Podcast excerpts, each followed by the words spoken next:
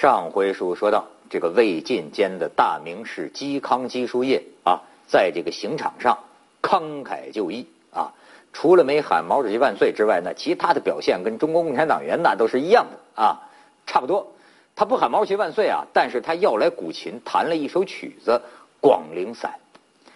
但是这个嵇康说呀，我弹了这个曲子之后，《广陵散》于此绝矣，就成了绝响了。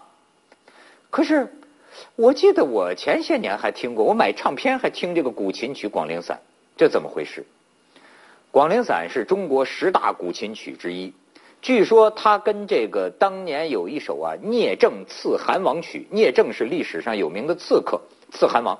据说啊，这俩是一同曲异名，就是不同的名字，但是是同一首曲子。所以啊，这《广陵散》演奏起来。那就有这种雷霆之声啊，有这个戈矛纵横的感觉，很适合嵇康在刑场上的这个情怀。还有人说他是借这首曲子，这不是刺客的曲子吗？暗示要要刺杀当时的当权者司马昭，就所谓司马昭之心，路人皆知嘛。刺杀司马昭的呃这种心思，这都是揣测。金庸的武侠小说《笑傲江湖》里头。那个里头魔教有个音乐发烧友曲阳，记得吗？曲右史挖了二十九座古墓，最后从东汉的大音乐家蔡邕的墓里挖出了这个《广陵散》的曲谱，经过他的改编，成为这个琴箫合奏的《笑傲江湖》组曲。啊，这也是小说家演，但是呃，推测有一这个有他的逻辑，因为呢，这个相传嵇康就是在这个树林子里啊弹琴的时候。来了一个神秘的人，教会他弹《广陵散》。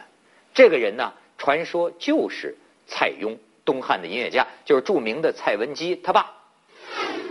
那么今天咱们看到的《广陵散》啊，是古琴家呀从一本书里《神奇秘谱》里发掘整理出来的。这本书是谁写的呢？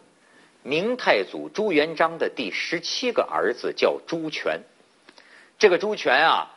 这也是大名骑士啊，这个音乐达人啊，喜欢这个音乐，所以呢，这首嵇康说呀，成为绝响的《广陵散》，却是赖这位明代的皇家公子，哎，赖他得以传下来了。